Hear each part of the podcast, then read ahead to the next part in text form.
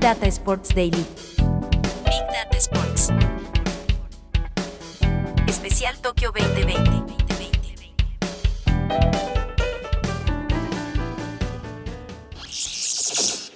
Elaine Thompson de Jamaica es una de las grandes atletas de Tokio 2020, campeona olímpica en los 100 metros y también en la prueba de 200 metros. Cuando ganó su segunda carrera, la de 200, publicó un video con su actuación en Instagram, un posteo hecho por ella sobre algo hecho por ella.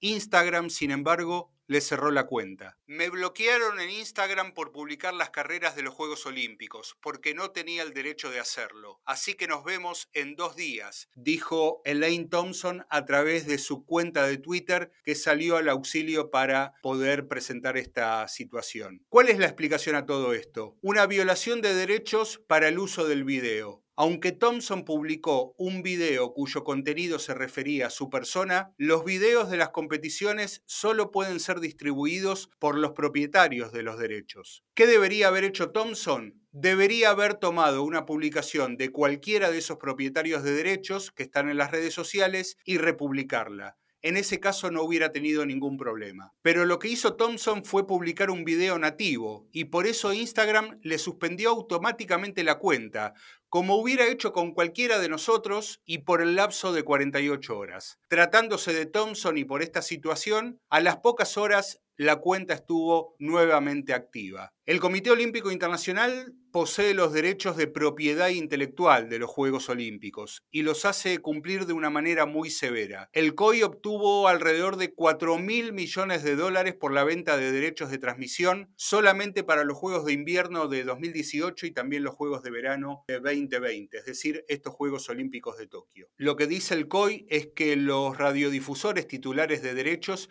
tienen los derechos exclusivos para transmitir los Juegos Olímpicos. Esto incluye la distribución en las redes sociales, donde se invita a los atletas a compartir el contenido proporcionado por los dueños de esos derechos en sus propias cuentas, pero no pueden publicar contenido de la competencia de forma nativa. Si eso sucede, la eliminación de dicho comentario de las plataformas de redes sociales ocurre automáticamente. Esta fue entonces la explicación del Comité Olímpico Internacional. Es interesante qué hubiera pasado hace cuatro años, donde Thompson también ganó la prueba de los 100 metros y los 200 metros. Esto fue en Río 2016. Hace cinco años, en los Juegos Olímpicos anteriores, los atletas no tenían permiso para publicar video y audio en sus cuentas sociales. Directamente tenían que pedirle permiso al Comité Olímpico Internacional y por lo general ese tipo de publicaciones estaban restringidas. Cinco años después se flexibilizó la regla 40 de la que hablamos en otro episodio y ahora los deportistas tienen mayor libertad para distribuir su contenido en redes sociales. Sin embargo, los videos de aquellos que pagan mucho dinero para poder transmitir los juegos siguen estando prohibidos. Soy Marcelo Gatman. Este es el podcast diario de Big Data Sports. Veo, veo. Una cosa maravillosa. ¿En dónde? en Flow. ¿Y vos qué ves? Flow es para vos. Más información en flow.com.ar. Big Data Sports Daily. Que sigan los juegos.